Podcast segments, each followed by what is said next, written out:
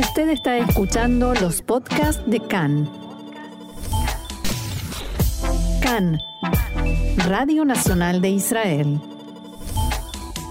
Hoy jueves 6 de octubre, 11 del mes de Tishrei, estos son nuestros titulares.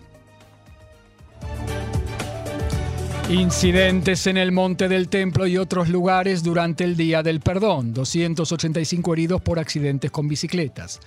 Antisemitas lanzan una piedra a la ventana de una sinagoga llena de gente en Hannover, Alemania, finalizando el Día del Perdón. Suben los tonos por el acuerdo marítimo. Israel rechaza las objeciones del Líbano por el trazado del límite y el gas natural.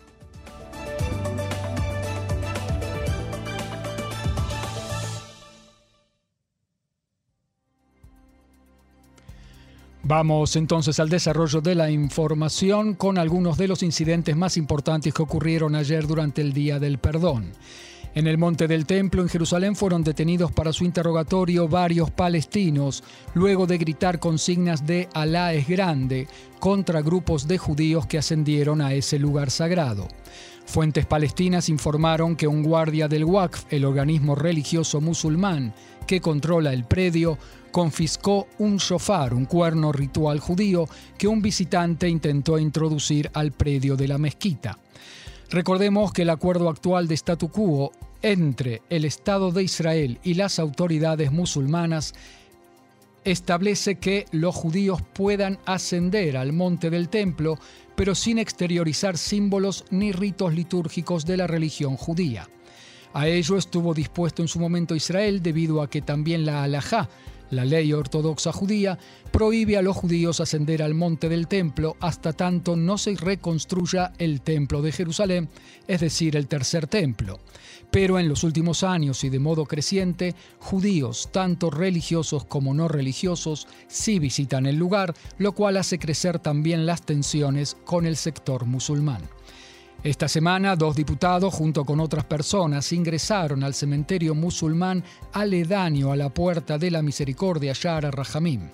A su llegada, un oficial de policía les explicó que debían comportarse según el fallo del Tribunal de Distrito, que determinó exactamente el lugar donde les estaba permitido tocar el shofar, el cuerno ritual, en un lugar aledaño al cementerio. El grupo que se reunió en el lugar no obedeció las instrucciones de los agentes del orden e iniciaron una provocación intencional en el lugar intentando tocar el shofar. Los policías entonces arrestaron a tres miembros del grupo que habían llegado con los parlamentarios. El ministro de los Santos Lugares de Jordania, Muhammad el Jalaila, dijo que su ministerio asiste iracundo al ingreso de colonos judíos al monte del templo y sus provocaciones en el cementerio musulmán aledaño a ese monte debido a que dichos terrenos son considerados lugares santificados musulmanes puros. Dos vehículos en los que viajaban tres israelíes y nueve turistas del exterior ingresaron ayer a la ciudad de Hebrón, en Cisjordania. Efectivos de los aparatos de seguridad palestinos los rescataron y los trasladaron a manos de Israel y fueron interrogados. Ayer los aparatos de seguridad palestinos rescataron también a una madre y sus tres hijos, judíos habitantes del asentamiento de Elad, que ingresaron en el casco antiguo de Nablus. La madre señaló que habían entrado en Nablus por error, pero las fuerzas de seguridad investigan si intentaron llegar al predio de la tumba de Yosef o si quisieron hacer compras o pasear por el lugar. Una fuente de defensa en Israel elogió a las fuerzas de seguridad palestinas por su accionar y dijo que si no fuera por ellos, el incidente podía haber culminado en una tragedia. Un habitante de Ramala de unos 20 años de edad fue arrestado bajo sospecha de haber atropellado a un niño de 6 años que montaba en bicicleta durante Yom Kippur y se dio a la fuga. El niño resultó herido de mediana consideración y fue trasladado al hospital Shamira Safa Rofé. En la víspera de Yom Kippur, el martes a la noche, un vehículo en el que viajaban cinco personas, habitantes de la ciudad beduina de Jura, ingresaron en la ciudad de Batiam. Una multitud enardecida que se hallaba en el lugar hizo volcar el vehículo. Dos de los pasajeros del vehículo resultaron levemente heridos, uno de ellos de un corte en el muslo y otro por golpes en su espalda. Fueron trasladados al hospital Wolson en Jolón. Los, los otros tres resultaron ilesos. Ahmad, una de las víctimas del ataque de la turba, dijo a Khan que él y sus primos habían caminado hacia la ciudad y que no viajaban en un vehículo. Si hubiéramos entrado con un automóvil, ellos tendrían razón. El sistema sanitario israelí informó que ayer, a raíz del Día del Perdón, fueron atendidos en hospitales y clínicas unas 285 personas por accidentes con bicicletas, monopatines y otros vehículos que circulaban durante todo el día por las calles y carreteras de Israel. Según informaron las autoridades, en los últimos años se viene dando un aumento de vehículos motorizados que circulan en Yom Kippur, por lo cual resulta de suma importancia aumentar las precauciones y, en general, dejar de permitir a los niños viajar por rutas interurbanas y calles de circulación rápida, como es la tradición en el Día del Perdón, que es considerado el Día de las Bicicletas en Israel, y mejor hacerlo solamente en calles internas y tranquilas para recordarlo dentro de un año exactamente. En tanto, en la ciudad de Hannover, en Alemania, lanzaron una piedra contra la ventana de, la, de una sinagoga durante el último servicio del Día del Perdón, la Neilá, ayer por la noche, haciendo estallar el vidrio. En el lugar se hallaban en ese momento más de 150 personas. Michael First, titular de la comunidad judía en el lugar, dijo al periódico Hannover Allgemeine que es la primera vez que ocurre un incidente similar en la ciudad y que es un escándalo y una conmoción. Otro tema, en la zona del Monte Germón fue capturado un ciudadano sirio que ingresó a territorio israelí. Las circunstancias del hecho todavía no son claras. Se investiga si la persona había planificado cruzar la frontera o si se perdió e ingresó por error. Si se sabe que no era un inmigrante laboral. Efectivos de Tzal trasladaron al ciudadano sirio para su interrogatorio por las fuerzas de seguridad. En una acción del ejército israelí en la zona de Nablus o Shem, un terrorista palestino resultó muerto y dos más resultaron heridos.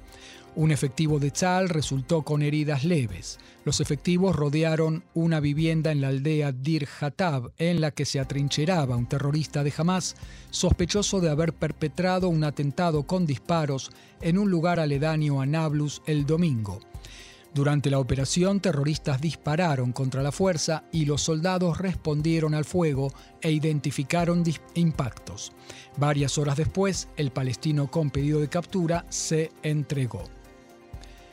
El alerta máxima de las fuerzas de defensa continuará también durante el fin de semana y la festividad de Sukkot, que comienza el domingo al atardecer y se extiende por ocho días.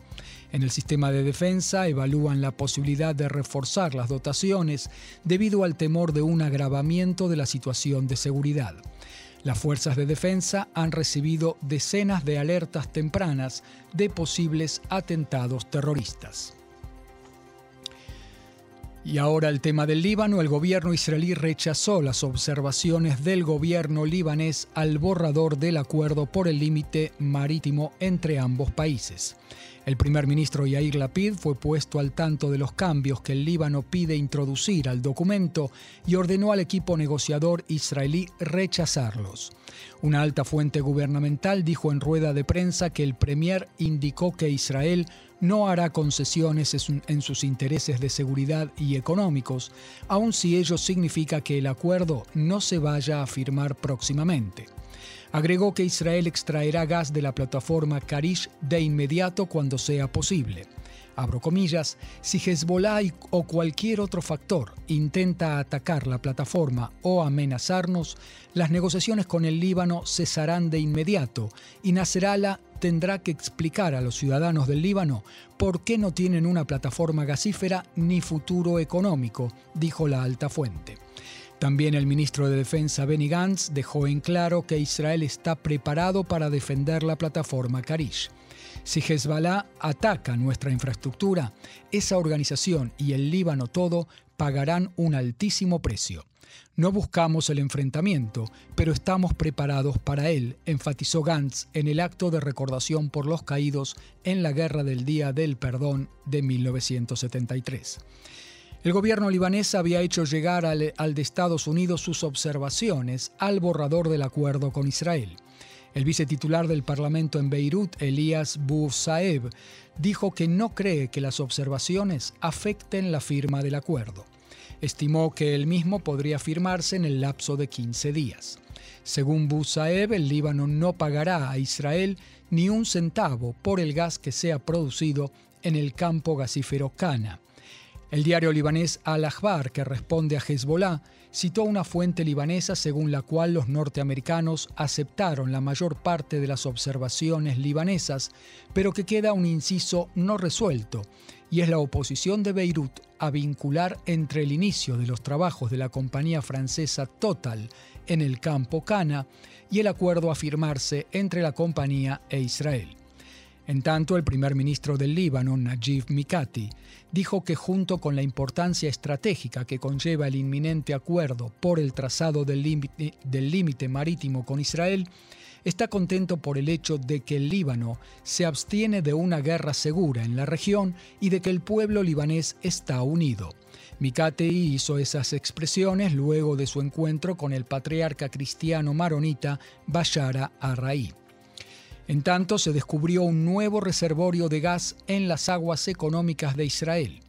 La empresa Energian anunció que se descubrió una cantidad de 7 a 15 mil millones de metros cúbicos de gas en la perforación conocida como Hermes. La empresa greco-británica puso al tanto a la Bolsa de Valores de Tel Aviv sobre la continuación de la búsqueda que lleva a cabo.